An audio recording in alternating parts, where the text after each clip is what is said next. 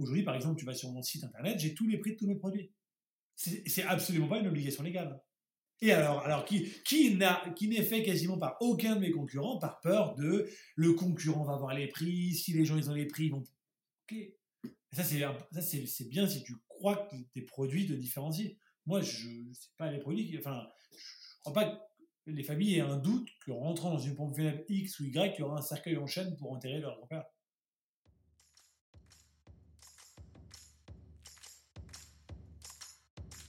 Bienvenue sur Comment t'as fait, le podcast de ceux qui veulent comprendre concrètement comment les autres ont fait. Je m'appelle Julien Hatton, je suis cofondateur de l'agence de communication BuzzNative et je vous propose de partir ensemble à la rencontre d'entrepreneurs et dirigeants passionnés et passionnants, pas toujours dans la lumière, mais qui font pourtant rayonner leur structure et leurs équipes. À ces profils au parcours non linéaire, audacieux ou encore atypiques, je n'ai qu'une seule envie, leur poser la question comment t'as fait? Si vous aussi auditeur, vous rêvez de découvrir les coulisses et le quotidien de nos invités, que vous soyez entrepreneur averti, débutant ou en devenir, abonnez-vous et embarquez avec moi chaque semaine pour des épisodes d'une heure qui vous feront gagner des années d'expérience. C'est parti Bonjour chère auditrice, chers auditeurs, aujourd'hui j'ai le plaisir d'accueillir Gauthier Caton, dirigeant de Caton Funéraire. Salut Gauthier Bonjour Julien alors Gauthier, je, suis super content de t'avoir aujourd'hui parce que quand je faisais un point sur mes prochains invités, je me demandais quelle problématique et quel secteur je n'avais pas encore traité.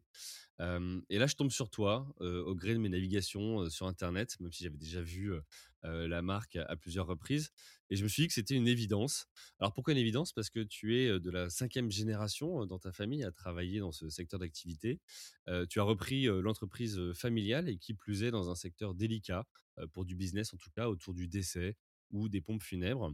Et donc, tu vas justement nous partager aujourd'hui ton, expérience en trois grands points. Le premier, c'est comment tu as fait pour reprendre l'entreprise familiale de pompes funèbres? Est-ce que c'était un poids, une vocation pour toi? On va en parler. de deux, comment tu as fait pour oser la communication et générer de la croissance dans un secteur où, effectivement, c'est pas toujours simple de trouver les bons mots? et puis enfin, comment tu as fait pour croître en plein Covid-19 et continuer d'ouvrir des agences? OK pour toi? Parfait. Allez, bah écoute, c'est parti. bah pour commencer, déjà, est-ce que tu peux nous présenter en deux, trois mots euh, Caton, son concept, sa différence, chiffre d'affaires, effectif, ce que tu peux nous partager? Alors, l'entreprise Caton est une entreprise qui a été créée en 1988 par mes parents à Orléans, après une carrière au sein d'une entreprise nationale de pompes funèbres qui détenait un monopole en France et qui ne permettait pas euh, beaucoup d'initiatives de création d'entreprise. Donc, et euh, mon père était la quatrième génération à travailler pour cette entreprise nationale. Lorsqu'il a créé son entreprise à Orléans en 88, euh, il a créé une agence, naturellement pour commencer, puis une, puis deux, puis trois, puis quatre. Puis au fur et à mesure, l'entreprise s'est développée par des ouvertures d'agences, ensuite des rachats d'entreprises. Mmh Moi, j'ai rejoint le groupe en il y a 17 ans maintenant et j'ai 37 ans, donc euh, en gros à l'âge de 20 ans. Et euh, on a commencé à accélérer le développement et aujourd'hui on a donc 41 agences, on est près de 200 collaborateurs maintenant plus et euh, on fait environ 20 millions d'euros de chiffre d'affaires. Ok, top. Écoute, merci pour cette intro. Et un élément important pour nous, on, on accompagne, surtout, on a la confiance donc, de 4500 familles par an parce que ramener notre activité au chiffre d'affaires n'est pas forcément le bon indicateur, mmh euh, mais plutôt l'indicateur de confiance est plus important. Et, ça veut dire que 4500 familles aujourd'hui, euh, lorsqu'elles ont un moment très important comme le choix d'un opérateur pour confier leurs proches, nous font confiance. Oui, bien sûr. Ok. Bon, bah, écoute, top. Alors, j'allais poser la question, parce que je le fais pour tout le monde, pourquoi Caton comme dans l'entreprise? Ça semble évident. dans, une époque où, effectivement, souvent, les, noms des entreprises étaient plutôt les, patronymes. donc, donc, en ça, on ne reviendra pas dessus. par contre, du coup, j'ai noté quelque chose. Tu dis, j'ai repris l'entreprise et, elle a été créée en 88. et toi, tu as 37 ans, ça veut dire que tu étais tout jeune finalement, tu es né en même temps que l'entreprise quasiment. Oui, ah bah moi mes parents sont installés euh, j'avais donc euh, bah, 3 ans, euh, ouais, 3 ans et demi, et ma sœur, elle avait 7 ans. Et, donc, du coup, nous, on a grandi avec une maison en location, avec dans le garage des cercueils et des corbillards. Parce que l'entreprise était plus qu'artisanale, il n'y avait rien, il y avait ouais. avec les collaborateurs qui venaient embaucher à, à, à la maison. D'accord. On a, ah oui, littéralement. Oui, oui, bah, oui, oui bah, ils n'avaient pas le moyen, donc ils ont fait, ils ont pris une maison avec un garage parce que le garage pouvait servir de dépôt pour l'entreprise et et on a, on a vécu les, les c'était un, une cave en sous, enfin, un garage en sous-sol d'un pavillon, tout très classique. Les inondations, il fallait en catastrophe protéger les stocks. Enfin, voilà, ah ouais, ok. J'étais petit, hein, mais, mais j'ai vécu en tout cas tout ça. Ouais, donc tu as connu les débuts, tu les as vus en tout cas. Ouais, ouais, et, et justement, alors, tu as, parlé de, ta sœur, mais comment toi, tu as fait pour, pour vivre avec ça, tu vois, tout au long de ta jeunesse et, ta sœur? Et puis, les questions qui me viennent derrière, tu vois, on les évoquera, c'est est-ce que pour vous, du coup, c'était évident que c'était une vocation de travailler dans ce secteur d'activité? Pas du tout. Alors, toi, tu es dedans, mais ta sœur, est-ce qu'elle y est dedans Tu vois, enfin voilà, c'est des questions que je me pose. Alors, le... donc, comment. Alors, déjà, nos parents sont pas seulement chefs n'était pas seulement quand on était petit chef d'entreprise dans les pompes funèbres, on est une famille du funéraire. Mmh. Mes, oncles travaillent dans les pompes funèbres, grand-père travaille dans les pompes funèbres. Donc en fait, c'est, c'est presque, à la limite, je ne connais rien d'autre. Oui. Et à table et en famille, ça n'a toujours parlé que de pompes funèbres. Et vu que mes différents, mes différents oncles euh, étaient à l'époque aussi directeurs de différentes boîtes de pompes funèbres, entre autres, pour certains salariés du groupe EGF, partout. À l'époque, c'était une génération où ils avaient des logements de fonction, ils étaient mutés tous les 5 ans, etc. Finalement, quand j'allais chez mes oncles, c'était toujours à côté du cimetière ou à côté d'une agence de pompes funèbres. Parce que, et, au moment où on se parle, j'ai encore des oncles euh, à Nîmes euh, et des cousins qui sont dans les pompes funèbres. Pareil à Grasse, à côté de Cannes. J'avais de la famille en, Bretagne. Donc en fait, on s'est jamais trop posé la question du, métier et on n'a mmh jamais vraiment potentiellement pu comprendre euh, comment ça pouvait être autrement. Euh, après, au fur et à mesure que, que, tu grandis, euh, de, de, à l'âge de 5-6 ans, les, tes copains ne savent pas ce que tes parents font. Quand tu es adolescent, forcément, le métier est un peu plus. À 12-13 ans, c'est quand même un métier un peu plus curieux. Mais mmh. c'est vraiment une profession qu'on n'a jamais mal vécue. en fait, t'es le fils du croque-mort, quoi. Mmh. En gros, je schématise un peu, mais c'est ça. Euh, et, et, en province, ça a d'autant plus de réalité que les gens connaissent le nom, vu que le nom était le même. Oui, bien sûr. Donc, euh, tu es le fils du croque du village. Et puis moi, j'étais à l'école là où il y avait des bureaux, parce que mes parents, au début, tenaient les bureaux. Donc, forcément, ils nous mettaient dans des écoles près des agences pour pouvoir travailler, nous déposer tôt le matin et le soir. Donc, j'avais toujours une agence Caton qui était à, dans le village où j'étais à l'école. Donc euh, ça, ça amplifiait euh, encore plus ce truc. Donc, euh, donc non, et, et, et, au final, on l'a jamais trop mal vécu. Puis ensuite, l'adolescence arrive, tu t'écartes un peu des projets professionnels. Déjà, tu commences à rentrer au collège, puis à savoir vers quoi tu veux t'orienter. Nos parents nous ont jamais, euh, ils ont jamais été dans une logique de dire voilà, on a créé une entreprise, il faut absolument que les enfants reprennent, etc. Surtout qu'ils n'avaient pas le poids de la reprise vu qu'ils ont, ils ont créé. Donc ils n'avaient pas aller le deuxième. Peut-être que mes enfants ont une démarche un peu différente, mais euh, à l'époque, eux, ils étaient juste, ils avaient créé leur entreprise, c'était déjà très bien. Et puis ensuite, ma sœur est rentrée dans, l'entreprise avant moi, parce qu'elle déjà elle avait 4 ans plus que moi. Et, euh, et elle, au bout de 2-3 ans, elle a pas, euh, ça lui a pas plu. Le, le, ça lui a pas plu. En tout cas, c'est quand même entre être un enfant d'entrepreneur de, de, pompe funèbre et, et être opérateur funéraire, c'est quand même deux choses différentes. Tu te retrouver face à des, vraies familles pour des vrais obsèques, pour des défunts, etc. C'est là où tu vois vite si le métier te, plaît. en tout cas, si tu trouves un équilibre, parce qu'on est bien d'accord que euh, personne ne prend de plaisir à voir des familles en deuil et personne ne prend de plaisir à voir des défunts. C'est-à-dire que c'est pas pour ça qu'on fait ce métier. Mmh. Nous, on fait, nous, on fait le métier par l'épanouissement et le sentiment d'accomplissement que tu ressens d'avoir accompagné une famille, d'avoir rendu hommage, de les avoir aidés à rendre hommage. Si ça, ça ne te, ça ne, t'anime pas, et ou si ça ne te crée pas un équilibre par rapport au, reste, ça ne plaît pas. Donc ma sœur, elle, au bout de trois ans, ça lui a pas plu, donc elle est partie dans la décoration, donc elle a quitté, euh, voilà. D'accord. Et, moi, au moment où je suis arrivé en école de commerce, j'ai fait le choix d'une école de commerce en alternance, et mmh j'ai fait le choix de mon alternance dans l'entreprise familiale. Et pas par facilité, parce que il y avait d'autres domaines d'activité qui me plaisaient. J'étais passionné de pêche, entre autres. J'ai fait tous mes stages euh, d'école, etc., dans les magasins de pêche, mais parce que vraiment, je, je voyais l'intérêt du métier.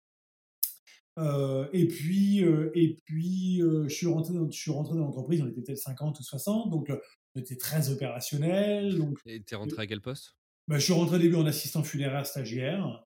Donc, au début, tu es, en agence avec quelqu'un et tu regardes comment il fait. Puis ensuite, on te confie des petites agences où il y a peu d'activités, ce qui fait que tu as le temps, de, as plus de temps pour gérer une opération et un dossier. Puis ensuite, j'étais sur le terrain, cérémonie, prise en charge des défenses sur la voie publique, les transports, etc., etc., etc. Et puis en fait, l'entreprise a, grandi à côté de moi. Je n'ai pas fait grandir l'entreprise, mais l'entreprise a grandi, a développé à côté de moi. Et donc du coup, au fur et à mesure, les, les, postes support, on va dire, commencent à prendre de l'ampleur. Mon père n'avait plus le temps de s'en occuper, donc j'ai commencé à reprendre euh, la com, le développement, le suivi des travaux. En fait, ça s'est fait un peu naturellement. Euh, et, puis ensuite, je suis devenu directeur général de différentes structures. Puis ensuite, on a racheté les structures où je me suis retrouvé président de manière à, apprendre la vie d'un chef d'entreprise seul, mmh dans un groupe, mais seul. Euh, et puis, euh, et puis le fil en aiguille, ça s'est fait comme ça. Ma soeur n'a jamais vraiment eu l'envie de revenir dans le funéraire à proprement dit. Elle a repris des magasins de fleurs qu'on avait développés en parallèle, que je gérais, qui sont des magasins de fleurs naturelles, Interflora, qui s'appelle le Jardin du Père Morin. Enfin, il y a visuellement rien de caton, il y a une synergie de groupe, mais il n'y a rien de caton dans l'activité. Mmh euh, et elle a repris ça parce que finalement, elle, elle, gravite autour d'eux, parce que finalement, euh, je vais te dire que l'entreprise en elle-même est un peu euh, le troisième enfant de mes parents, donc par la force des choses, on a grandi avec ma sœur avec cet enfant. avec, c'est clair. qui prenait peut-être parfois un peu plus de place que nous. Et, et, donc, du coup, donc, donc ma sœur est restée un peu en parallèle. Et moi, au fur et à mesure des choses, j'ai pris, bah, une fois que j'avais maîtrisé à peu près tous les métiers opérationnels et techniques, euh, euh, euh, j'ai commencé à prendre des postes plus stratégiques. Et puis voilà. Et puis ensuite, le, la gestion des acquisitions seule, la gestion des ouvertures seule, la reprise de la RH, des recrutements, et, et, et puis voilà. Et aujourd'hui, mais officiellement, mes parents prennent leur retraite dans un an. De manière opérationnelle, j'ai repris 95% euh, de la gestion du groupe. Euh, mais la, passation se fait euh, lentement, tranquillement et dans de bonnes conditions. Mmh. Ok. Et alors, tu disais tout à l'heure, tes, tes parents ne vous ont pas poussé, tu vois, à, à, forcément prendre la suite? Pour autant, du fait que tu, tu l'aies reprise, est-ce qu'ils en sont fiers? Est-ce que, enfin, c'est quoi le sujet autour de ça? Alors oui, oui. Alors ils nous ont vraiment jamais poussé et, moi, à contrario, j'ai jamais voulu être le, garçon surambitieux qui bloque tout et qui veut absolument prendre la boîte. J'ai toujours dit à mes parents, écoutez, je reprendrai l'entreprise lorsque je me sentirai prêt lorsque l'âge, mes parents sont encore jeunes, hein, ma mère a 62 ans et mon père va avoir 65 ans, donc euh, ils auraient pu encore faire plein d'années. Hein. Et, euh, et, en même temps, mais je voulais pas vraiment, enfin, je voulais qu'ils, euh, je voulais avoir la légitimité d'eux et ne pas avoir être l'héritier d'une entreprise qui n'a pas les capacités et qui emmène dans le mur le, la, structure et le groupe. Donc j'aurais toujours dit, écoutez, je reprendrai l'entreprise lorsque vous pensez que j'en serai capable. D'accord. Et t'as repris à, à, quel âge du coup? Comment? À quel âge t'as repris du coup? Bah, Du coup, ça fait. Alors, euh, bah, ça s'est fait tranquillement parce qu'il n'y a jamais eu de date officielle, mais ça fait maintenant deux ans que je pilote quasiment tout. Et je dis, euh, ma mère, mon père attendait le départ, en, vu qu'il est un peu plus âgé que ma mère, attendait le départ en retraite officielle de ma mère, le calcul des trimestres. Et donc, ça sera, en fait, il clôture, on clôture communément le dernier bilan au 30 juin 2022. Euh, voilà. mais, mais on est dans un métier où, par exemple, euh, mon père restera toujours à accompagner des familles qu'il connaît, mais c'est assez propre à notre métier, ça. Euh, mmh. on, a, on, a, repris beaucoup d'entreprises de pompes funèbres où on a des dirigeants qui sont restés pendant 10 ans à, nos côtés parce que des familles rentraient et nous disaient on voudrait voir monsieur un tel, mmh. et on voudrait que ce soit lui qui fasse la cérémonie. Et finalement, tant que tu as la force de et que tu as l'humanité pour, ça ne te demande finalement aucune implication, tu n'as plus besoin, d'être dans le coup. Il faut juste être humain. Et c'est ce que j'allais dire, c'est que paradoxalement, tu vois, on, parle de décès, de défunts et autres, et en fait, c'est beaucoup d'humanité, tu vois, dans ce que j'entends, dans ce que tu expliques. Oui, oui, oui. Ah bah, notre métier à nous, c'est de rendre hommage à la vie d'une personne décédée. Mmh. on, ne célèbre pas la mort, on célèbre la vie. Donc, du coup, il faut aimer les gens, il faut avoir envie de s'investir et de, découvrir une famille, parce qu'on a des délais qui sont assez courts finalement, nous, hein. on est une société d'événementiel. Hein. Mmh. On organise un événement à l'image de quelqu'un qui est parti. Alors, c'est naturellement beaucoup moins joyeux qu'organiser un mariage, etc. Mais c'est un événement familial, hein, notamment. Mmh. Ok. Euh, eh, tu as dit aussi à l'instant, tu as parlé de, ton père et tu as dit parfois on veut monsieur un tel, alors j'imagine un monsieur Caton. Mmh. toi, tu as repris, donc tu portes le même nom, donc c'est une suite logique. demain, je sais pas, dans, dans, 20 ans, 30 ans, tu as quelqu'un qui. c'est obligé que ce soit quelqu'un qui porte le nom Caton qui reprenne ou pas? Non, il y, y, a des reprises d'entreprises qui se passent. Bah, nous, on a repris parfois des entreprises qui s'appelaient pas Caton et qui s'appellent toujours pas Caton. Hein. Oui, vous les avez pas passés sous la bannière. Alors, euh... on les passe, mais certaines, on garde le nom. Hein. Euh, Aujourd'hui, je, enfin, c'est un peu comme ça que je, que je le définis, mais peut-être euh, ma manière à moi de, de, le faire. Je crois que on, une famille veut confier son défunt à quelqu'un et pas à quelque chose. D'accord. Et une succursale ou une marque, c'est quelque chose. Mmh. Une entreprise familiale, c'est quelqu'un. Alors, ce quelqu'un, il peut changer parce que tu comprends que le père Martin, il a vendu, il avait l'âge, et puis les enfants ne voulaient pas reprendre, etc. Donc, à Mais si c'est une entreprise familiale qui reprend, il y a une sorte de perception de valeur, euh, de continuité de valeur. Mmh, Lorsque ça devient une succursale ou une marque, euh, en fait, c'est pas ce que les gens veulent aujourd'hui. Il faut quand même savoir que on peut estimer que 75 euh, à 80% des familles en France passent la porte d'une entreprise qui porte le nom d'une famille au-dessus de la porte d'entrée. Mmh. Donc vraiment, c'est ce que les familles veulent. Alors, quand l'histoire est un peu ensuite usurpée parce que c'est une succursale déguisée, ça, ça perd un peu de sa superbe, mais les, les gens le comprennent.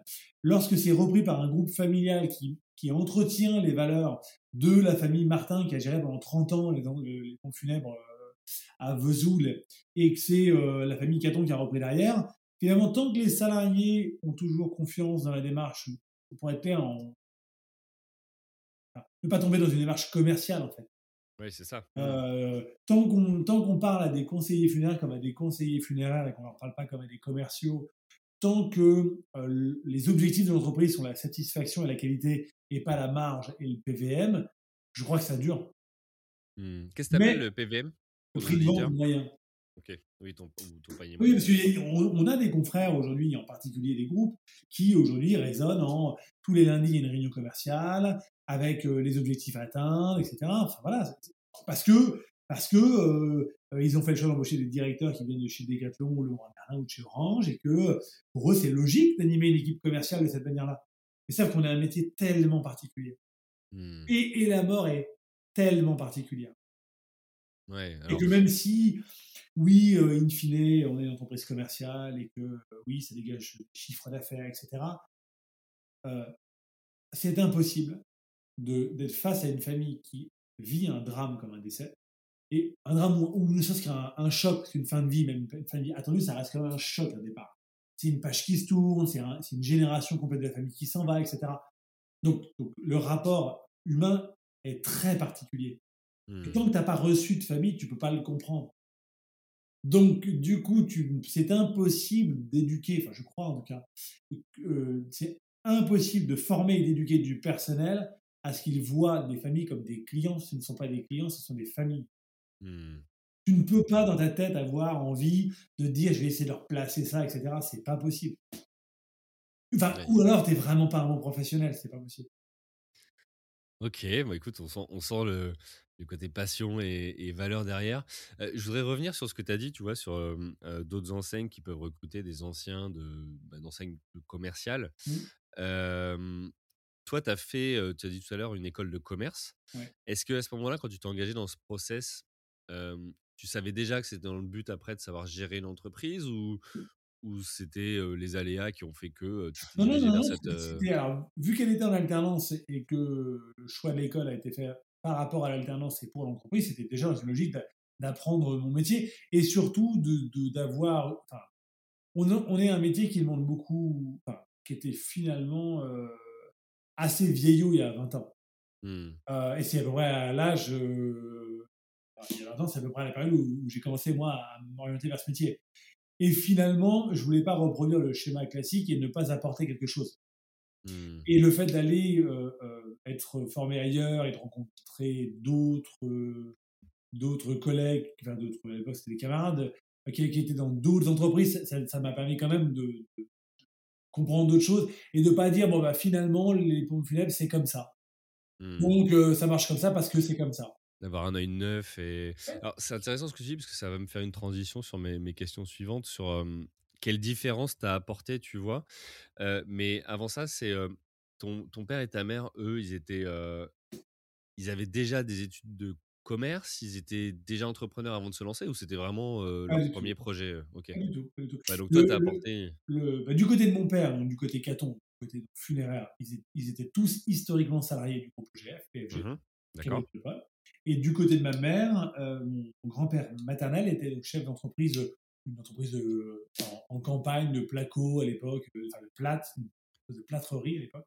Et donc du coup, c'est quelqu'un qui était, qui était à son compte. Mais sinon, dans l'âme, ils n'étaient pas entrepreneurs et ils ont euh, fait. Euh, mon père est rentré dans, au pompe funèbre général, il n'avait pas 18 ans. D'accord, oui, ok. Euh, et ma mère, à peu près pareil. Donc, du coup, pour résumer, enfin, ils ont jamais, ils ont aucun, ni l'un ni l'autre. Ils ont du bon sens. ils ont de l'intelligence comportementale et du flair, mais c'est pas des gens qui ont, fait, des, fait, des études. Ok. Ok, bah écoute, très bien. Comment tu as fait du coup la, la, passation avec eux? Parce que tu dis, moi j'ai apporté du coup des choses de nouvelles et j'aimerais bien qu'on en parle justement de ce que tu as pu apporter de nouveau dans ce métier où c'est vrai que parfois de l'extérieur, quand on ne le connaît pas bien, euh, on se dit, bon bah oui, comme tu disais, tu as, utilisé le terme vieillot, mmh. euh, on peut se dire, bon, il y a plus moderne quand même. Oui, oui, alors, alors il faut jamais oublier une chose, ce qu'on a fait partie de différents groupements, des franchises, donc j'ai rencontré des gens qui m'expliquaient à quel point ils avaient compris des choses qu'on n'avait pas compris. Euh, parce que j'ai beaucoup toujours apprécié dans le métier d'avoir des gens extérieurs qui nous, qui nous prennent pour des gens un peu euh, voilà, en dessous et, et, et, voilà. Donc, et, et en fait, euh, la, la particularité de notre métier, c'est qu'il ne faut jamais oublier que c'est pas que les gens qui s'adressent à nous sont des gens âgés. Il faut prendre les stats. Les statistiques, c'est les gens meurent en général vers 80 ans. Mmh et les gens de 80 ans avaient des enfants en moyenne vers 25 ans. Mmh. Donc nos clients ont ouais, entre, 60 ans. Ouais, entre 50 et 60 ans. Euh, donc à, entre 50 et 60 ans, euh, quand tu es confronté à un décès, tu n'as pas envie d'avoir une entreprise fun, rigolote, décalée. c'est pas du tout ce que tu cherches. Et si tu es concerné à 40 ans, c'est pire, c'est que tes parents sont partis très rapidement, ou c'est encore pire du pire, c'est que potentiellement tu es concerné par ton enfant. Donc mmh. ça veut dire qu'autant dire que euh, une entreprise de pompiers ne se démarque pas par son originalité. Mmh. En tout cas, c'est pas ce que les gens cherchent. Ça peut être euh, ce que les médias peuvent avoir envie de relayer, ça les mmh. amuse, mais c'est pas ce que les gens cherchent. Les gens cherchent à être rassurés, les gens cherchent à avoir des installations de qualité, les gens cherchent à avoir des professionnels. Par contre, ce que, on est sur un marché de l'offre et pas de la demande. Aucune famille vient me voir en me disant Gauthier, euh, ou euh, entreprise je voudrais des bijoux avec des empreintes digitales de défunt et personne euh, rentre en disant je voudrais euh, un cercueil vert et personne me dit je voudrais un lâcher de papillon. Parce qu'en fait, les gens, ils, veulent, ils voudraient ne pas être avec moi et ils voudraient ne pas avoir perdu leur père. Mmh. Donc, en fait, à la base, ils viennent euh, nous voir à contre-coeur et, avec vraiment pas l'envie de nous parler et pas l'envie de nous voir. Donc, assez vite, ce qu'on doit faire nous, c'est de leur expliquer que euh, la, vie de leurs proches a été particulière et qu'on doit la célébrer et qu'on a 3-4 jours, 4-5 jours pour l'organiser. Et c'est vraiment là où euh, notre euh, métier a, a évolué, c'est qu'il y a toutes des entreprises qui sont restées dans cette logique finalement historique de dire, bon bah, jour, heure, je planifie les opérations, je fournis un cercueil, et puis bah, on se revoit vendredi, voilà. Et puis finalement, bah, la famille se retrouve un peu toute seule à devoir se débrouiller de tout, mmh et ou finalement euh, de trouver des idées. Et euh, nous, depuis des années, ce qu'on a fait, et ça c'est moi qui l'ai apporté, mais surtout, quand tu as 200 collaborateurs et donc, des gens qui ont beaucoup de métiers, finalement, mon métier à moi, c'est même pas forcément d'inventer, c'est de consolider le savoir et de l'organiser. Mmh. Parce qu'en fait, chacun individuellement, on fait des choses bien. Le, problème, c'est comment on harmonise les méthodes et comment ensuite on fait de manière à ce que chaque maître de cérémonie puisse connaître les méthodes des autres pour se grandir et proposer des choses adaptées. Donc, nous, notre clé et notre force, c'est la capacité d'organiser des événements vraiment personnalisés. Et, un événement personnalisé, ça ne veut pas dire c'est le maire du village, donc on va faire quelque chose d'exceptionnel. que le maraîcher du coin, il a une vie particulière et euh, oui, lui, on doit faire quelque chose de particulier pour lui.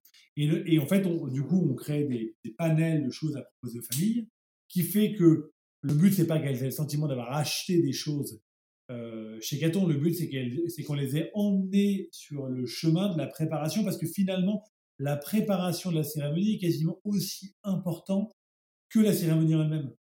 Mmh. C'est pas rare qu'on invite les gens, par exemple, on est, proche de la Sologne, quand on est sur des gens qui ont des propriétés en Sologne, de leur dire écoutez, la veille ou l'avant-veille, allez en famille vous balader en, forêt, glaner de, du genêt, euh, euh, des branches, des feuilles, etc. Et, le jour de la cérémonie, on le mettra dans le caveau, on mettra auprès de lui. Et finalement, les deux heures de balade qu'ils auront passées ensemble, ça sera un moment de famille unique dont ils se rappelleront toujours. Ouais, ok.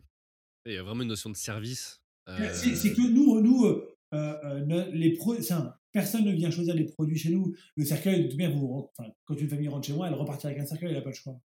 Mmh. Donc en fait, il y a, ouais, c'est bien. Donc alors oui, oui, il y, y, a des gens qui vont s'exprimer par la dépense, ils auront de la cajou, des choses. Finalement, les produits dans, dans, notre métier sont souvent plus une manière de s'exprimer socialement par rapport aux gens qui seront là, plus que par rapport aux défunts. C'est-à-dire qu'il y a des gens pour qui, entre guillemets, vont vouloir mettre un cercueil euh, en acajou euh, extrêmement beau parce que euh, le fils a réussi et il veut exprimer sa réussite par l'argent.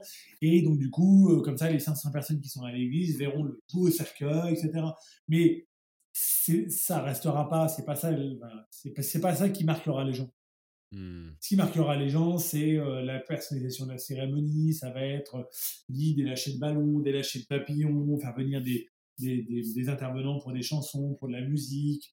Euh, ça va être tous ces petits clins d'œil-là qui vont, le fait de faire une étape devant un, un, domicile au cœur d'une ferme, de passer devant l'entreprise dans laquelle le, défunt a travaillé pendant 40 ans. Et ça, une famille n'a jamais d'idée à nous proposer. C'est nous qui devons proposer tout ça.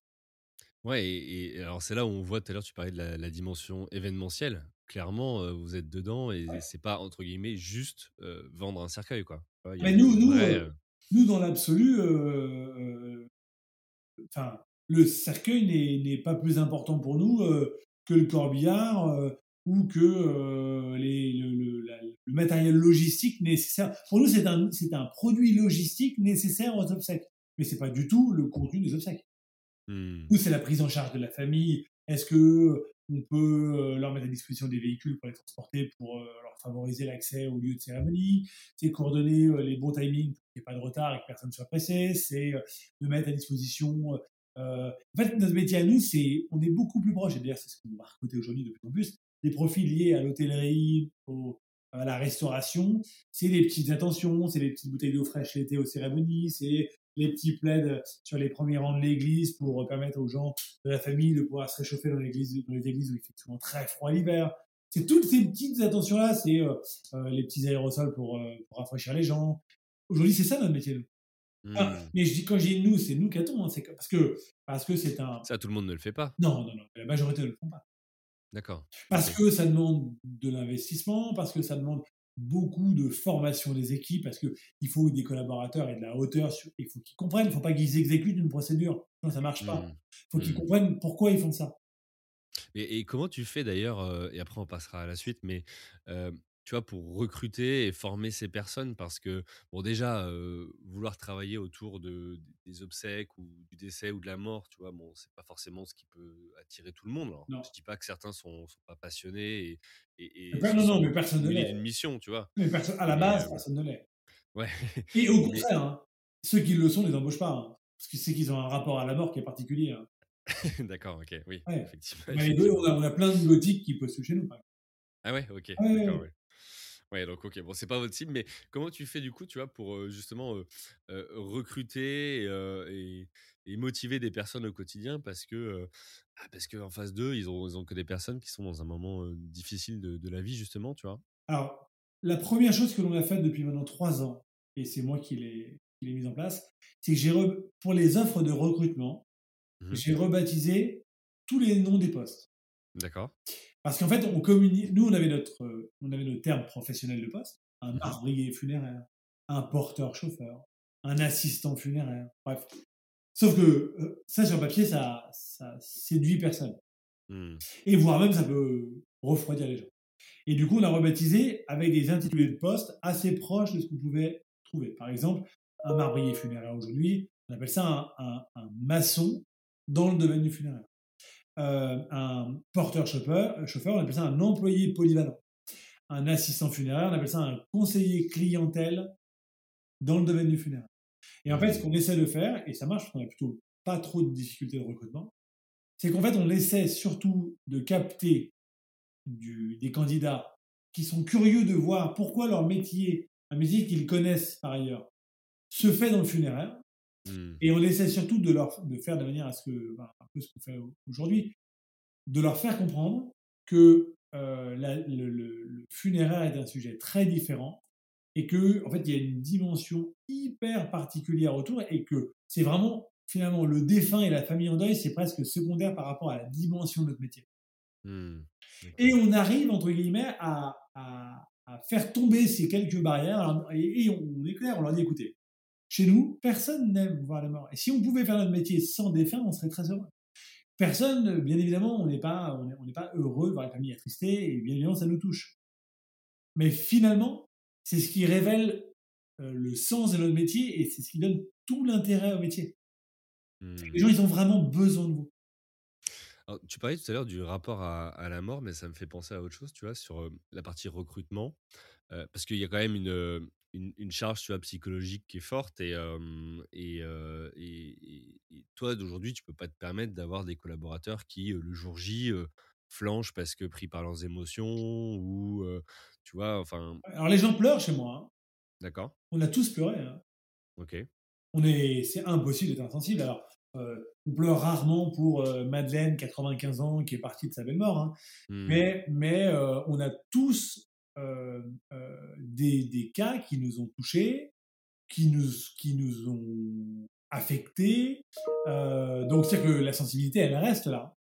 Mais, mais aujourd'hui, ce qui, en fait, l'équilibre qu'on a trouvé dans, dans, notre métier, c'est faut, faut avoir beaucoup d'empathie, mais ne pas emmener le deuil des gens, ne pas prendre le deuil des gens avec soi. Ouais, c'est ça. Mmh. Euh, ça passe par euh, beaucoup d'humour entre collègues et beaucoup de, de, convivialité entre nous. On peut rigoler justement dans un secteur comme le tien? On rigole énormément. Ouais. Énormément. Mais parce que c'est une sorte de manière de, de décompresser. Ouais, à ce niveau-là, on est assez proche euh, de ce que tu peux trouver en service cancérologie ou entre les gendarmes, entre les pompiers. Mmh. En fait, nous, tout est grave. Mmh. Euh, donc, quand on a le masque du professionnel, on, on, on, on, se comporte en proportion de la gravité. Quand on retire le masque et quand on est entre nous, le respect des familles et des défunts, évidemment, est toujours là, mais on est obligé de réussir à rire. Et vu qu'en plus tout est grave et tout est sérieux, la moindre chose nous fait rire. Mmh. Le, le, c'est arrivé, euh, euh, par exemple, qu'un qu'un porteur euh, aille auprès de la tombe repérée, glisse dans, dans, le trou en pleine terre parce que la terre s'est affaissée. Alors, forcément, c'est des choses, au moment, c'est dramatique, sur le moment, c'est hyper stressant, etc. Mais après, au dépôt, tu imagines bien que la personne, est charriée, parce que c'est obligé, on ne peut pas faire autrement. Par contre, on a, même si on arrive à décompresser sur un tas de sujets, alors déjà, on communique beaucoup entre nous, on a un réseau social d'entreprise, euh, on, est, on se tutoie tous, on a des rapports plutôt très familiers, alors pas dans le sens négatif, mais très familiers, avec beaucoup de proximité entre nous pour justement avoir ce côté un peu euh, corporate et groupe et, et se soutenir entre nous. Mais par ailleurs, on a en plus une, une psychologue qui est au service de l'entreprise. D'accord. Qui trois mois passe voir tous les collaborateurs sur tous les sites okay. et qui est joignable par mail, par téléphone, etc. Et qui, euh, pour chaque nouvelle recrue, a un entretien téléphonique pour se présenter d'une demi-heure, expliquer pourquoi mmh. elle est là, etc. Donc elle, elle, elle, vient aussi, elle, trouver, euh, euh, être un peu l'épaule lorsque finalement on n'a pas envie d'en parler à ses collègues, on ne veut pas en parler à son supérieur hiérarchique, mais qu'on a quand même, euh, bon voilà, on n'est on est pas très bien en ce moment et on, voilà, on a quand même quelqu'un. Ok, bon, bah, écoute, top. alors ça nous emmène tout droit vers la, deuxième partie, et tu en as parlé à plusieurs reprises, la, communication. comment tu as fait, tu vois, dans ce, dans ce secteur justement, autour d'un moment compliqué de la vie, pour oser la communication et en faire un, moteur de croissance pour, pour le groupe Caton? Alors, bon, déjà la communication de l'entreprise, ça fait des mmh années que j'ai pris la main dessus et donc je me suis rodé un peu à l'exercice. Et en fait, ce qui s'est accéléré, c'est ce qui a accéléré en général la communication dans plein de domaines, c'est les réseaux sociaux, publics et professionnels, enfin grand mmh public professionnel. Et, et, et finalement une sorte de, de pas de travers euh, en me disant finalement, pas de pas de côté, en me disant finalement, on se fait tout le temps taper, on se fait tout le temps taper dessus. Mmh Quoi qu'on dise des pompes funèbres, euh, finalement, on reste des gens qui, qui, qui profitons de la mort, etc. Euh, quoi qu'on dise de nous, c'est de toute manière, vous êtes tranquille, il y aura toujours du boulot, c'est facile. voilà. Donc, en fait, pour résumer, on dit jamais bien de nous. Sauf que 90 ou 80%, 95% des familles sont très satisfaites de nous. En fait, il y a une sorte de décalage entre la qualité. Parce que si on avait un service, par exemple, les taxis parisiens, quand Uber est arrivé, a priori, tout le monde était unanime pour dire qu'il y avait une mauvaise qualité de service. Hmm. Historique, alors à tort ou à raison. Mais a priori, en tout cas, il y avait quand même une sorte d'unanimité sur le sujet. Aujourd'hui, toutes les statistiques, il y a eu des études qui ont été faites par les, fédérations, etc. Tout le monde reconnaît que le service des pompes funèbres est de qualité. Hmm. Donc, tu dis pourquoi ça continue? Si les gens sont contents de ce qu'on fait et qu'on le fait pas mal, pourquoi les gens nous critiquent encore? Et pourquoi les médias, lorsqu'il y a un marronnier, finalement, vont juste parler de des prix, des pratiques abusives, etc. Alors, on sait que c'est toujours un peu plus. ça fait un peu plus de dimat de parler de choses comme ça que de. Bien sûr, oui. Et qu'en même temps, il n'est pas non plus euh, à exclure les sujets qui, qui, peuvent gratter sur des sujets, parce que tout le monde n'est pas parfait dans la structure enfin dans le métier en tout cas, et je me suis dit finalement, on a un déficit d'image. Euh, donc voilà, donc ça c'est le, ça c'est le constat. Voilà, on a un déficit. Euh, comment comment corriger ce déficit? Est-ce qu'il faut revendiquer sans arrêt que c'est pas normal, que c'est dégueulasse de nous critiquer, ou est-ce qu'il faut prendre, faut partir du, du constat de euh, vu que tu as un déficit, faut surtravailler ton bénéfice pour communiquer. Et pour mmh. finalement dire aux gens, OK, c'est vrai, euh, notre métier, c'est de facturer les obsèques, notre métier, c'est de vendre des cercueils, et c'est notre chiffre d'affaires, et on gagne de l'argent sur un métier, sur une démarche qui va. Bon, le bon, première, premier constat, le législateur a voulu que ce soit privé. Voilà. Après, sinon, dans ce cas, vous mettez un service public. Puis dans ces cas-là, on, après, on pourra dire que on va reprendre tous les sujets de dire que les fonctionnaires euh, sont fainéants, travaillent 20 heures, sont pas efficaces. Parce que, parce que quand c'est privé, c'est pas bien, mais quand c'est public, c'est pas bien non plus. Hmm. Et puis en fait, après, je me suis dit, bon, ok, on a un déficit, donc maintenant on va travailler les axes de déficit. Donc, socialement, est-ce que euh, on est impliqué sur un plan local? Peut-être pas forcément. Donc, on va trouver des actions locales. Donc, on organise beaucoup de conférences thématiques sur euh, tout un tas de sujets, la médecine légale, la psychologie du deuil, euh, des matinées euh, pour réunir les familles.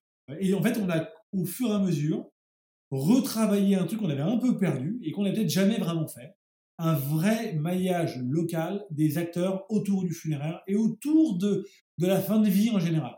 Hmm. On fait de la formation en EHPAD, en EHPAD, on fait de la formation auprès des tout ce qui est maintien à domicile, on, on fait de la formation pour les tuteurs, avec, où on regroupe les CCAS.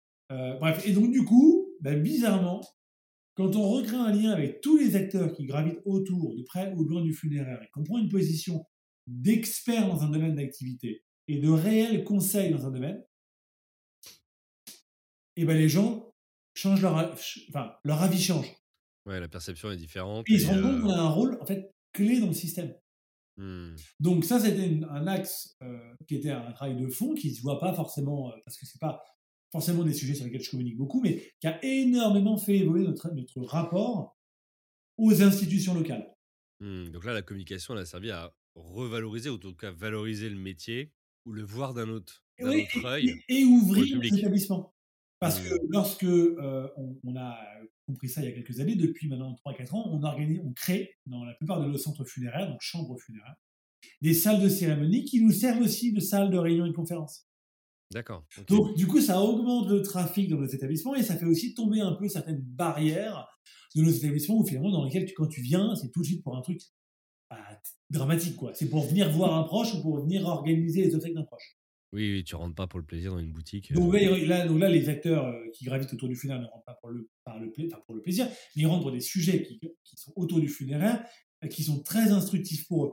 Et du coup, mes collaborateurs qui sont dans leur boutique, qui sont un peu les gens qu'on vient jamais voir, on se dit, voilà, quand on les voit eux, ben, ils font partie de ces conférences et de ces réunions. Donc eux aussi, ça les a ouverts mmh. sur le maillage local.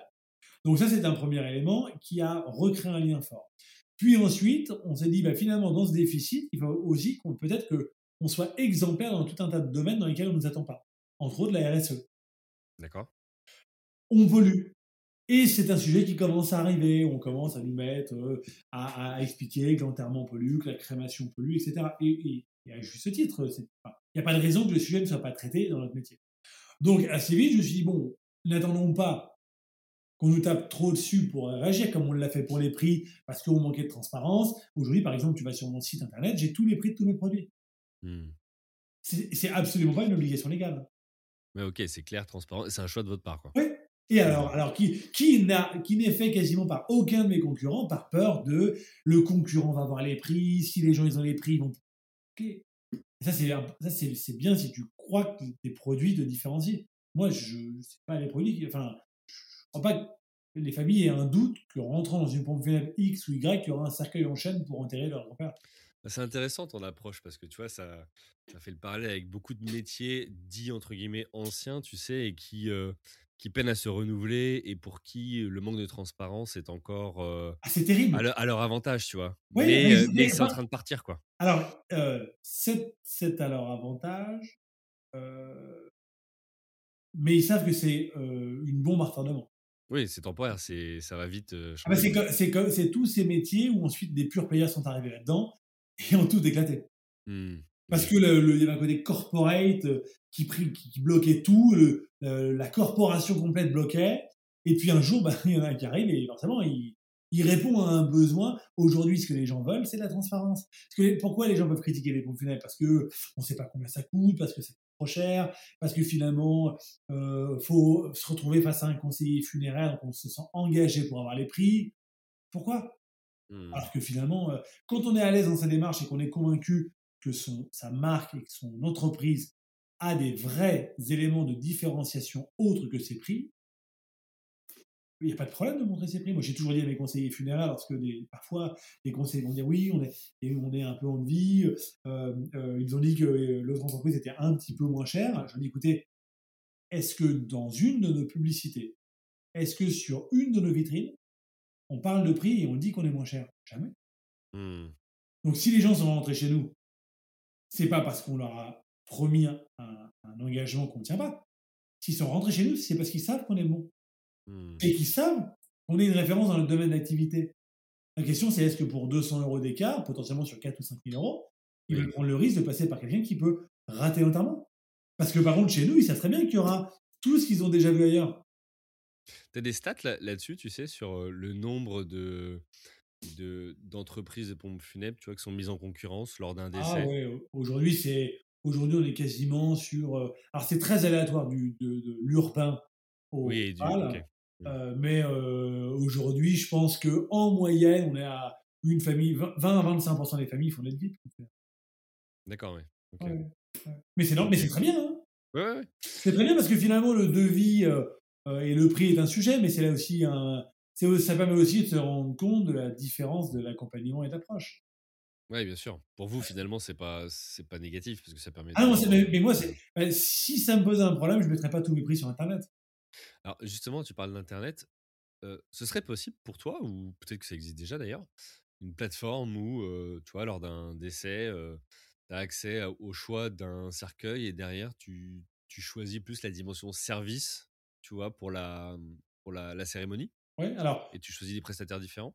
alors aujourd'hui, euh, ça n'existe pas en tant que tel. Il y a une boîte qui s'est mis un peu dans le funéraire en ligne, mais un package complet, euh, plutôt sur Paris parce qu'il faut tout sous-traiter, ils n'ont pas les ressources. Eh Ensuite, il y a des comparateurs euh, obsèques en ligne, euh, où les gens demandent un devis, ils ont trois devis, etc. Et ensuite, les plateformes de services n'existent pas trop, parce qu'en même temps, euh, on a un métier extrêmement morcelé. C'est-à-dire que moi, pour avoir, un, pour avoir la, prestation de lâcher de colombe, il me faut quatre prestataires différents, qui sont tous des micro-artisans, qui le week-end ils peuvent pas parce qu'ils font les mariages, la semaine ils ont d'autres boulot. Enfin, c'est vraiment, mmh c'est très complexe et du coup il n'y a pas vraiment de plateforme mais, finalement c'est nous on est enfin on est funéral planner mmh. mais de toute façon et puis tu as ce côté humain tu vois que tu disais tout à l'heure de dire bah ça me rassure aussi de mettre de confier à cette famille qui est dans le funéraire depuis 5 ans tu vois à ces personnes humaines bah, le, la cérémonie d'obsèques de, de mes proches. Et donc, du coup, pour continuer dans la communication, et, ensuite, donc, cette démarche environnementale est une démarche. En fait, nous, on n'attend pas, enfin, moi en tout cas, J'attends pas. Euh, euh, D'être obligé par la loi, mais euh, oui, les devants. pour moi, il est nécessaire. Mais en plus, c'est une. Enfin, faire quand on n'a pas le choix, ça n'a, ça n'a en termes de valeur ajoutée de l'entreprise aucune, plus aucune valeur ajoutée. Ouais, c'est la définition d'une contrainte, quoi. On met des bandes électriques sur tous nos nouveaux centres funéraires. On n'a aucune obligation de le faire.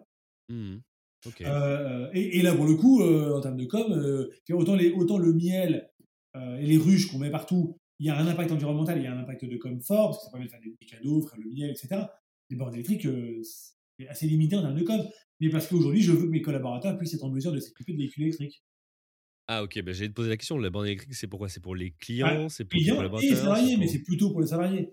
Et, et euh, alors c'est le terme qu'on utilise, mais les corbillards, ils sont électriques aujourd'hui ou Pas encore, alors euh, pas encore parce que ça fait que, ça fait que deux ans, je crois, que les catégories de véhicules que l'on utilise pour les corbillards, parce que nous, en fait, ce sont des châssis qui sont transformés. Il y a encore 2-3 ans, il n'y avait pas de châssis utilitaires type trafic, Vito, classe V, etc., qui étaient des clients électriques. Hmm. Et là, depuis deux ans, maintenant, ça y est, les véhicules commencent à arriver en électrique et certains préparateurs de corbillards commencent à commercialiser des véhicules électriques. Hmm. Sur lesquels on va aller. bien sûr. Donc, euh, on, a, on, a, mis des bornes. Par exemple, on a un programme de replantation d'arbres Aujourd'hui, il y, a des, il y a des agitateurs, un peu euh, le lobby du carton qui a voulu attaquer le marché des cercueils en carton en expliquant que c'était mieux, etc. Ce qui est objectivement pas vrai en termes d'impact environnemental, mais bon, peu importe. En tout cas, tant qu'il n'y a pas de réponse à eux, finalement, le sujet est à leur profit. Mmh, bien sûr. Parce que la filière bois s'était pas organisée, que leur communication n'était pas bonne. Bon, du coup, j'ai demandé à, à, la filière de, des fournisseurs de cercueils de s'organiser de préparer des études pour prouver que euh, les arbres en pleine croissance, nous, tous les, tous les 98% du marché, du marché des cercueils en France, il est produit en France sur des forêts qui sont durablement gérées et c'est des, des, des, forêts de production. C'est-à-dire que c'est pas, on ne vient pas, vient pas tuer des hectares pour faire des cercueils. En fait, c'est des cycles de replantation et, il est prouvé qu'un arbre en pleine croissance dégage plus de CO2, etc. Donc, donc, tout est positif. Et à ça, je me suis dit finalement, bon, in fine, malgré tout, on, impose à une famille de consommer du bois. Hmm. Et bah, du coup, on replante un arbre à chaque cercueil vendu en France. D'accord. Et ça, c'est pareil. Personne, personne ne le fait dans les banques funèbres. Et je suis le seul.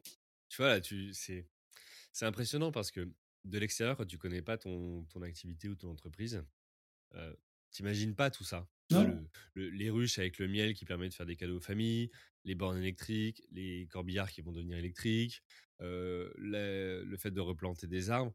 tu vois, je, trouve ça très valorisant tout ce que tu, tu fais, et, à la fois pour ton entreprise, mais aussi pour la population de manière générale. Et, et bah, je suis ravi qu'on puisse le découvrir mmh. tous sur, sur cet épisode. Ok, d'autres éléments en termes de communication, je pense notamment, tu sais aussi, pour trouver le bon ton. alors, quand on a préparé cet épisode, moi j'arrive, tu vois, je parle de, de mort, etc. Toi, tu utilises d'autres termes, toi, décès, obsèque et pas enterrement. Enfin, tu vois, il y a... comment tu as fait pour trouver le, bon ton? Alors, ça, ça j'ai pas trop eu à chercher. Hein. Ouais. En fait, le, le la... c'est plus un savoir-être et un vocabulaire. et ça, c'est tu l'apprends en faisant le métier, et puis nous dans la famille en plus en particulier. Donc les termes à utiliser ou à pas utiliser, on les apprend. Alors nous, par contre, nos collaborateurs parfois ont des horizons différents, on leur apprenne. Oui, ils intègrent les termes. Il faut qu'on leur apprenne. Alors après, on, a quand même plutôt tendance à, recruter des collaborateurs, en tout cas ceux qui sont au contact des familles, ou plutôt soit de l'éducation, soit un parcours au monde de la santé ou dans le monde du conseil. Donc, du coup, ils ont quand même une capacité de s'adapter et de, pas, euh, de savoir utiliser les bons termes et assez vite comprendre la sémantique du métier. mais, mais, mais le savoir-être dans, notre métier est indispensable, évidemment. Mmh. Autant pour une famille lambda, ils, vont, ils vont pouvoir se rendre compte de notre qualité d'approche lorsqu'on est avec eux. Mais ce qui est aussi très important, c'est pour tous les partenaires avec qui on travaille gendarmerie, euh, euh, services d'autorité en général, les élus locaux, euh, les EHPAD, les services de, santé, tous ces gens-là, eux, les équipes paroissiales, tous ces gens-là sont très sensibles au respect qu'on va porter aux défunts, aux familles, à leur métier et à la compréhension de leur mmh. métier. Et, le savoir-être, du coup, dans ce genre de circonstances, est indispensable. Que si ouais, demain, tu arrives avec des gros sabots en pensant, mais on le voit, nous, qu'on a des confrères.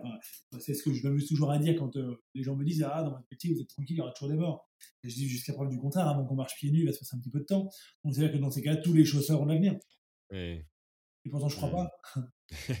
donc, ça prouve bien que, en fait, euh, et on n'a pas de monopole. Donc, ça veut dire que mes concurrents, a priori, euh, sont en capacité de me prendre des parts de marché et donc potentiellement mon entreprise peut être en souffrance.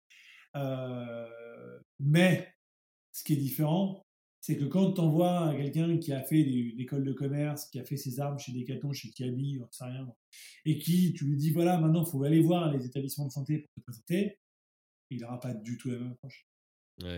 Il faut savoir que euh, moi, je suis, mon père et moi, on est diplômés en droit funéraire, donc on a un niveau d'expert en funéraire. Mon père est vice-président de la fédération, moi je suis porte-parole France de la fédération des pompes funèbres. Donc en fait, nous, on n'a pas besoin de d'essayer de trouver les mots ou d'inventer le truc. On connaît tout par cœur dans notre métier. Mmh. Et on est vraiment en capacité d'apporter du conseil. Et, comment tu fais du coup Parce que tu disais tout à l'heure, tu vois que tu as, une quarantaine d'agences, tu as 200 collaborateurs, pour aussi communiquer en interne, tu vois, parce que vous êtes localisé sur donc, plusieurs endroits. en même temps, on l'a vu, bon, c'est un métier où tu le fais pas forcément pour le plaisir à la base, donc tu peux aussi te dire, bah tiens, j'ai des opportunités ailleurs, donc je fais qu'un temps dans le funéraire. Mmh. voilà, comment tu t'as fait pour. Est-ce qu'il y a une digitalisation aussi? Tu en as parlé un petit peu tout à l'heure. Mmh. Voilà, comment tu gères Alors, ça? Aujourd'hui, ça a été finalement le, un des. la digitalisation de notre communication et la communication interne ont été deux points de deux, trois ans qui ont été importants parce que notre développement géographique peut avoir des conséquences négatives. Et on a la chance d'avoir des confrères qui l'ont fait avant nous euh, et des groupes nationaux qui, l'ont fait depuis des années. Euh, et, on voit, et on voit très vite tous leurs défauts et toutes les limites du système. D'accord. Et tout ce qu'ils perdent avec leur développement. Et nous, on perdra forcément quelques, quelques éléments euh, à terme. Dans les, en tout cas, on évolue dans le développement, mais il y a des choses qu'on ne veut pas perdre. Et entre autres, la proximité de nos équipes, on ne veut pas la perdre. Euh, et là, donc du coup aujourd'hui, et puis la connaissance de nos équipes pour nous, euh, c'est important de savoir euh, qui est qui, qui fait quoi, les événements importants de leur carrière dans l'année, leurs anniversaires, etc. Donc du coup, ce qu'on a fait, c'est déjà on a mis un SIRH, donc un système d'information RH au sein du groupe, pour mmh dématérialiser la relation, mais pas la déshumaniser, la dématérialiser pour gagner du temps, gestion des heures, gestion des congés, etc. Euh, pour que finalement le service RH ne soit pas saturé de allô, il me reste combien de jours de RTT, allô, il me reste combien de jours de congé, mais plutôt allô, je vous appelle, je suis content, je vais être papa. Mmh. Et que tu as le temps de l'écouter et de le féliciter, et que tu n'es pas cinq lignes en attente pour des demandes de congé qui ne servent à rien et aucune valeur ajoutée. Mmh. Ça, on a mis un outil en place qui a, été très efficace, qui nous a permis aussi euh, euh, de, pouvoir générer un, un nombre incalculable d'alertes sur les anniversaires, les anniversaires d'ancienneté, 1 an, 5 ans, 10 ans, 15 ans, etc que les directeurs de secteur et que moi, euh, je reçois. Ce qui permet, moi, tous les jours de souhaiter l'anniversaire de tous les salariés par SMS en direct ou via le réseau social de l'entreprise. Ce qui fait que du coup, il y a un lien direct, de pouvoir, euh, euh, en tout cas, de ne pas perdre le fil. et on a rajouté à ça un réseau social d'entreprise, une sorte de Facebook interne, qu'on n'a pas développé, hein, c'est une solution qu'on a, prise, euh, qui nous permet de pouvoir euh, poster chacun des choses. Donc il y a un maître de cérémonie de la Nièvre qui va poster euh, la photo d'une super cérémonie qu'il a fait. Il y a un marbrier de Romorantin qui va poster un super monument dont il est très fier. Ses collègues vont lui dire super boulot. Moi, comme mon père, on peut interagir dessus en mettant super, bravo. Et du coup, en fait, on retrouve ce côté petite équipe en mode 200. Mmh. et c'est super efficace. Parce que du coup, dès qu'il y a quelqu'un, avant par exemple, ça paraît tout con, mais un, marbrier qui a son permis poids lourd ou son permis remorque ou un cassesse, pourrait se dire, bon, finalement, c'est une compétence technique, on s'en fout. Sauf que pour lui, c'est quelque chose d'important. Parce qu'il a, ça construit sa carrière. Son... Oui, bah, le, parcours qu'il a passé, ça se trouve, il a passé son code, j'en sais rien. Bah, ça, aujourd'hui, on peut le mettre, le poster, euh, mettre une photo de lui au volant de son poids lourd parce qu'il vient de l'avoir. Qui, qui ramène finalement des célébrations simples, mmh. des choses simples, qui se font dans les petites boîtes, en fait. Mmh. Mais à échelle d'une grosse boîte. Et, euh, et, les ouvertures d'agences, les nouveaux projets en cours, parce que c'était aussi le problème. On voulait on voulait que les gens de la Nièvre soient fiers des projets d'Orléans, mais on veut aussi que les gens d'Orléans soient fiers des projets de Paris et, qu'il n'y ait pas un côté trop euh, les Orléanais, il y a tout pour eux, et puis nous, on les oubliés à 200 morts d'Orléans parce que c'est fier. Et du coup, en faisant ça, bah, ça, ça a coupé court à tout ça. D'accord. Alors c'est de l'investissement, hein, c'est parce que. Oui, j'imagine que c'est un budget quand même pour. Oui, oui, bah, ça coûte de l'argent, euh, ça, ça, ça coûte de l'argent par les supports et ça coûte de l'argent par la création de contenu, mais euh, faut, il y a des choix à faire à un moment donné, et pour moi c'est un choix nécessaire. Je préfère perdre de la rentabilité, peut-être freiner un peu sa capacité de développement pendant un an ou deux et consolider, stabiliser son climat social et sa, et sa politique RH plutôt que d'être dans une croissance absolue et folle, et au bout d'un moment d'avoir un groupe disloqué avec des gens euh, en déshérence euh, qui, qui l'air plus au groupe. Mmh. Ok. Bon, bah écoute, euh, top. Alors, je, vois le temps qui tourne et, du coup, on va aller vers, vers la troisième partie. On parlait de la communication qui, qui a servi la croissance. donc, effectivement, comme tu disais, vous êtes pas mal développé ces derniers temps pour atteindre 40 agences. la troisième partie, c'est comment tu as fait pour croître en plein Covid-19 et, continuer d'ouvrir des agences, investir Et comment, comment tu fais pour, pour, pour financer ce développement? Alors nous, bon déjà, le Covid nous a, alors, contrairement à ce que certains peuvent imaginer, nous a impacté ni, positivement ni négativement. Ouais, ça n'a pas, ça a pas donné du grain à moudre à tous ceux qui disent vous, vous faites le business de la mort. Oui, non, non, non. Alors en fait, il y, a eu, c'est ce que les gens disent. Hein. Quand j'ouvre une agence en ce moment, j'ai ah oui, euh, forcément, vous vous développez avec la crise. Hein. Ah, ça, tu dois l'entendre tous les jours. bah, avant, c'était la, canicule. Hein, ah oui. Alors, au moins, on va, on va passer euh, quelques années plus tard de la canicule. Maintenant, on va passer au Covid. Je pense que le Covid, pendant 10 ans, je vais parler, mais euh, en gros, aujourd'hui, donc le Covid ne nous a pas impacté. alors, ni en, ni en moins, ce qui est déjà miraculeux par rapport à nombreuses activités, mmh ni en plus parce que les quelques décès en plus qu'il y a eu dans des régions, qui sont vrais, hein, je ne veux, pas dire qu'il n'y a pas eu plus de décès, sinon ce serait faire mentir les chiffres de l'INSEE.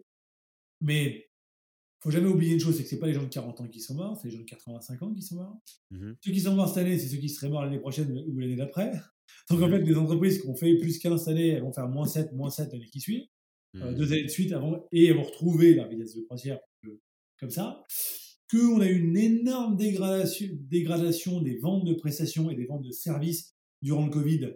Donc ça veut dire qu'en plus, on a fait plus d'opérations, avec beaucoup moins de marge par opération. On est en moyenne entre 700 et 800 euros hors taxe de moins par opération durant le Covid, ce qui est quand même colossal. parce que tu as pu la cérémonie avec tout le monde, enfin, tu as ah, bah, côté événementiel autour. C'est pire que ça, c'est qu'à la base, déjà, en temps normal, dans, dans 70% des cas, voire plus euh, euh, selon les régions, euh, une personne décède, elle est transférée en chambre funéraire, en chambre funéraire, elle séjourne en chambre funéraire, en salon, on fait il y a eu des soins, une toilette de fait sur le corps, pour le présenter à la famille, puis les gens ont choisi un cercueil avec un joli capiton, et ensuite la cérémonie, on prend plein de fleurs, les amis commencent des fleurs, etc.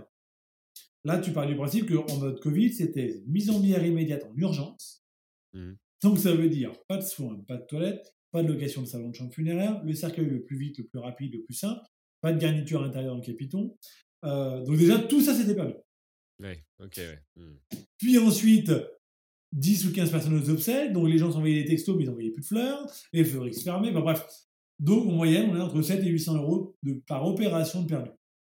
Donc, pour ceux qui ont fait plus, ils ont fait plus avec moins de chiffres, et ils feront moins pendant 2 ans, ou 3 ans, ou 4 ans.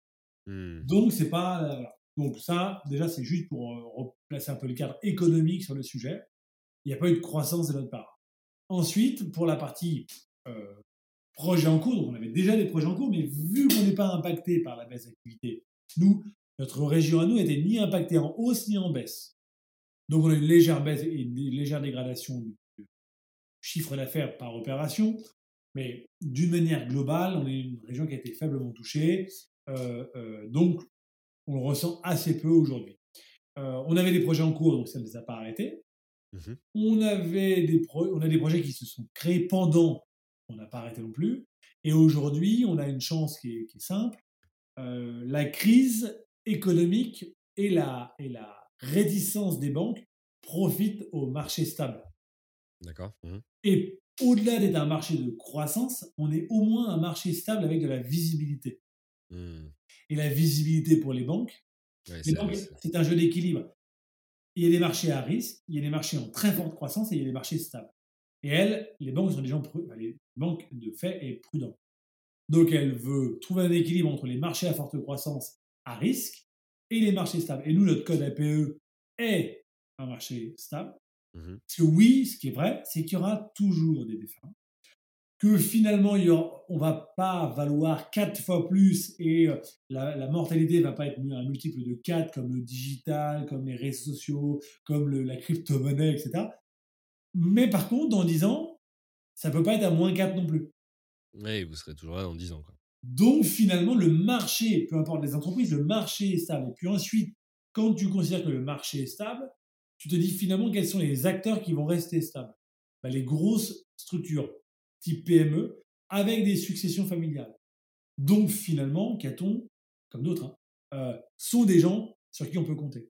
Donc, euh, pour en venir au mode, modèle économique de développement, nous, aujourd'hui, on est, sur un modèle tout à fait classique, donc levé de fonds par les banques en mode crédit euh, classique. Mmh oui, tu lèves de la dette. Mmh on, on lève de la dette tout à fait de manière classique, on rembourse sur 7 ans comme n'importe quel projet on a un équilibre assez important parce que nous, dans notre métier, on est un peu comme dans l'hôtellerie, dans les EHPAD. Euh, en fait, le projet, il a, une, il, a, il a, une, double valeur. Il a la valeur immobilière, il a la valeur ensuite euh, commerciale.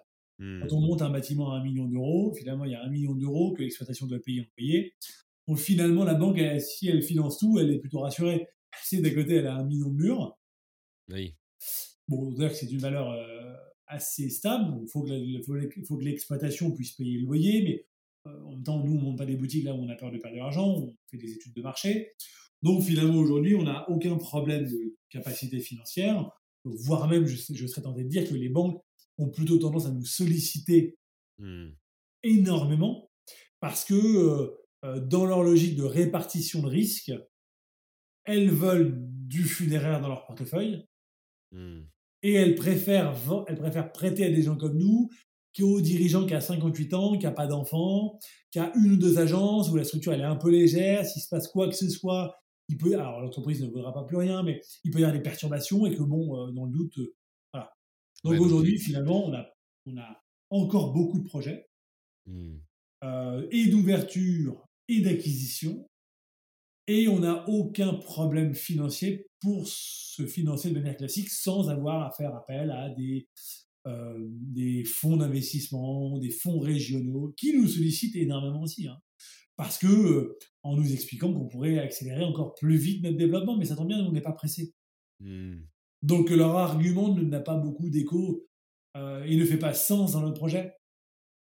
Nous, on n'a pas de, on veut pas avoir 80, 100 agences, on n'a pas un objectif de faire 40 millions de chiffres, on veut pas être 500 salariés, on, a, on veut juste, en fait, bien dormir le soir, pouvoir regarder chaque famille en face et, d'être capable de leur prouver qu'on a, fait tout ce qu'il fallait dans notre structure pour ne prendre aucun risque pour les obsèques de leur papa, parce que c'est ça le, risque de la croissance excessive.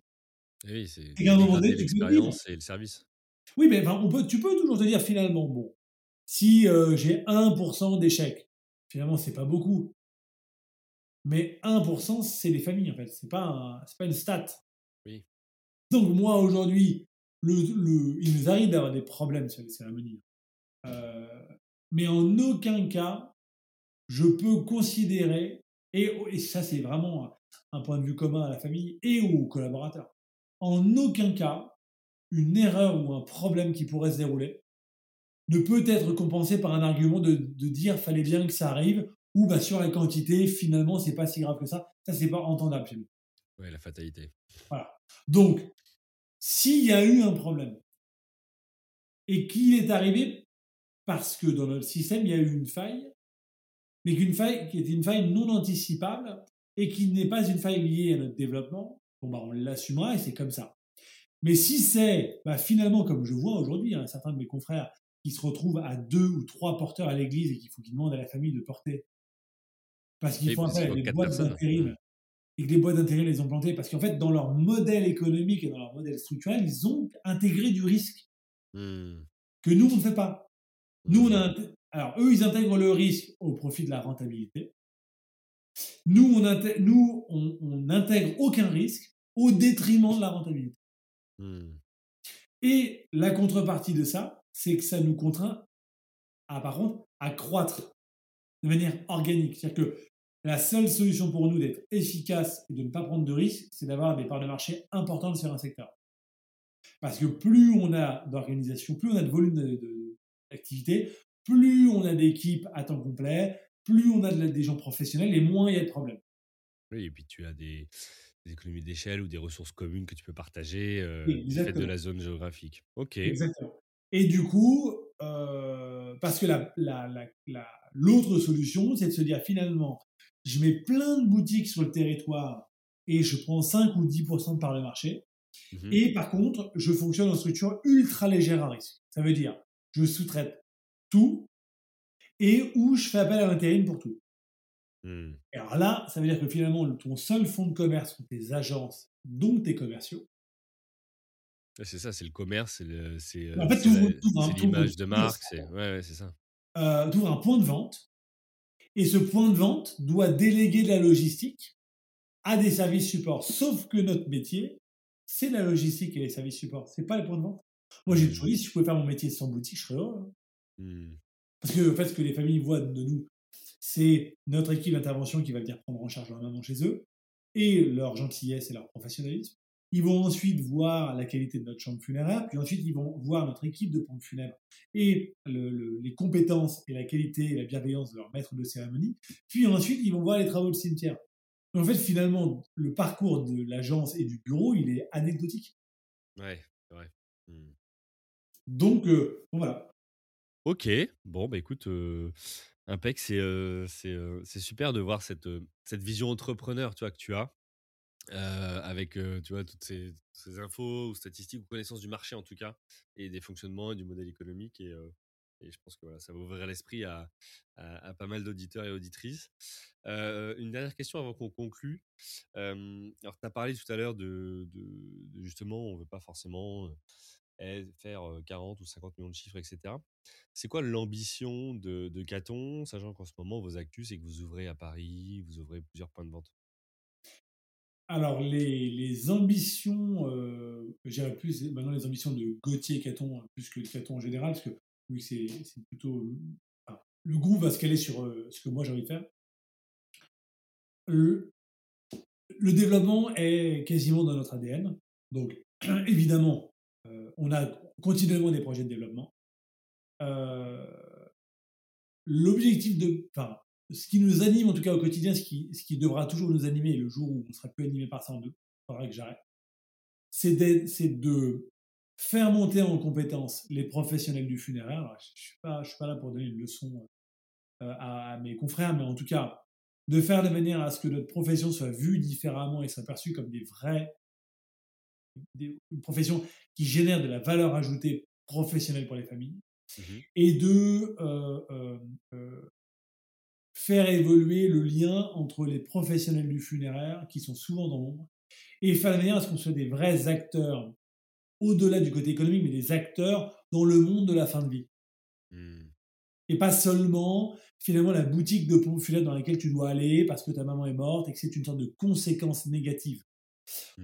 Euh, on ne sera jamais une profession positive, on parle de mort. Il n'y a pas de problème avec ça. Mais en tout cas, euh, euh, c'est se développer en maintenant cette qualité-là et après, autant j'ai pas d'ambition démesurée de croissance, et autant je ne m'interdis rien. C'est-à-dire que dans l'absolu, si demain il faut qu'on, enfin il faut, il faut rien, mais si demain on a l'opportunité à terme d'avoir un centre funéraire tous les, sur chaque préfecture où on d'avoir 50, 100, 200 centres funéraires, au monde des crématoriums en parallèle. Donc on a un deuxième crématorium en cours, on a un projet de troisième. à terme, je pense que j'aimerais faire évoluer la réglementation pour que les cimetières puissent devenir partiellement privés ou permettre à des opérateurs d'en gérer, parce que je pense qu'il y a énormément de choses à faire dans le domaine des cimetières.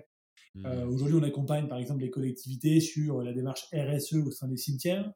On les, incite énormément à travailler sur la collecte d'eau pluviale, à rendre le cimetière plus adapté aux usagers. Mais à un moment donné, je suis contraint par euh, le fait que c'est eux qui ont la main sur leur cimetière. Et j'aimerais à terme prouver qu'on on pourrait être capable de gérer les cimetières et, les gérer autrement. Et je pense qu'à ce niveau-là, il y a encore beaucoup de territoires à les conquérir. Euh, pour ne plus être juste vu comme des vendeurs de cercueils. Ok, bah écoute, euh, hyper intéressant et, euh, et, une super vision. Donc, bah écoute, merci, merci beaucoup à toi. avant de se quitter, un, tu as un conseil à partager à des entrepreneurs qui soient en poste ou, ou en devenir? Bah, si le seul que je m'applique au quotidien, déjà, c'est de venir tous les jours avec la banane et le sourire. Ouais parce que sinon c'est quand même pas rigolo, et de toujours euh, avoir l'agilité de ne pas penser que vu que ça a été essayé, ça ne marchera pas, et que les autres ont essayé, donc ça ne marche pas. Il faut toujours prendre son métier, pour moi en tout cas, avec une vision euh, diagonale et essayer de, essayer de comprendre, de ne pas penser pour les clients, mais de d'analyser le vrai parcours de ses clients, peu importe le métier, hein. euh, parce qu'on a souvent tendance, et on est tous pareils, à, être convaincus de connaître ses clients, de connaître ce que les gens veulent. Et on se trompe tellement euh, en faisant ça que, je pense vraiment, en tout cas, c'est rester motivé. Euh, il y a toujours du bon dans le mauvais. Mmh le coup, dans mon métier, on est bien, on est bien capable de savoir. Et, de, de, toujours regarder ce que les autres ne font pas. Ok. Bon, bah écoute, merci. On, clôture euh, l'échange ici sur ce bon conseil. si on veut te, contacter, on peut te retrouver sur LinkedIn. Oui, sur LinkedIn, j'ai un, profil très facilement identifiable avec Gauthier Caton. Et, dessus, je crois, que je dois avoir mon portable et ma boîte mail. Ok, bah parfait, on n'hésitera pas. si on veut effectivement découvrir bah, ton approche, le site web, on peut se rendre donc sur pompe-funèbre-caton.fr pour aller découvrir voilà, les prix des cercueils et, et tout un tas d'autres choses que. et, tous les, tous les services, les démarches voilà, tous les services. les offres d'emploi, etc., Voilà, et puis bah écoute, on te souhaite ben, le, le, meilleur pour, pour la suite un grand merci à toi. pour vous, chères auditrices et chers auditeurs, un grand merci aussi pour vos écoutes. Voilà, j'ai consulté les statistiques juste avant cet épisode. Je vous avais annoncé la dernière fois plus 60, plus 60 et quelques 70, 60, 80% d'écoute sur les 30 derniers jours. on a dépassé la barre des plus 100% d'écoute sur les 30 derniers jours. Donc un grand merci à vous pour votre fidélité, pour vos partages, pour vos messages, pour vos notes sur Apple Podcast. 5 sur 5, ça aide à ressortir dans, les algorithmes et faire connaître justement tous ces chers entrepreneurs qui acceptent de partager leur expérience et à nous en faire tous bénéficier. un grand merci à vous tous. et puis bah écoute, à la prochaine. Salut Gauthier. Au revoir Julien. Merci à vous, chers auditeurs, d'avoir suivi l'épisode jusqu'au bout. Si vous êtes arrivé jusqu'ici, c'est que le podcast vous a plu. Alors, pour nous aider à continuer, rendez-vous sur votre plateforme d'écoute de podcast préférée et laissez-nous un avis 5 étoiles avec un commentaire positif ou un message pour notre invité du jour. Parlez du podcast autour de vous, c'est le meilleur moyen de nous aider à vous proposer du contenu de qualité. C'en est fini pour aujourd'hui. Un grand merci à vous et à la semaine prochaine.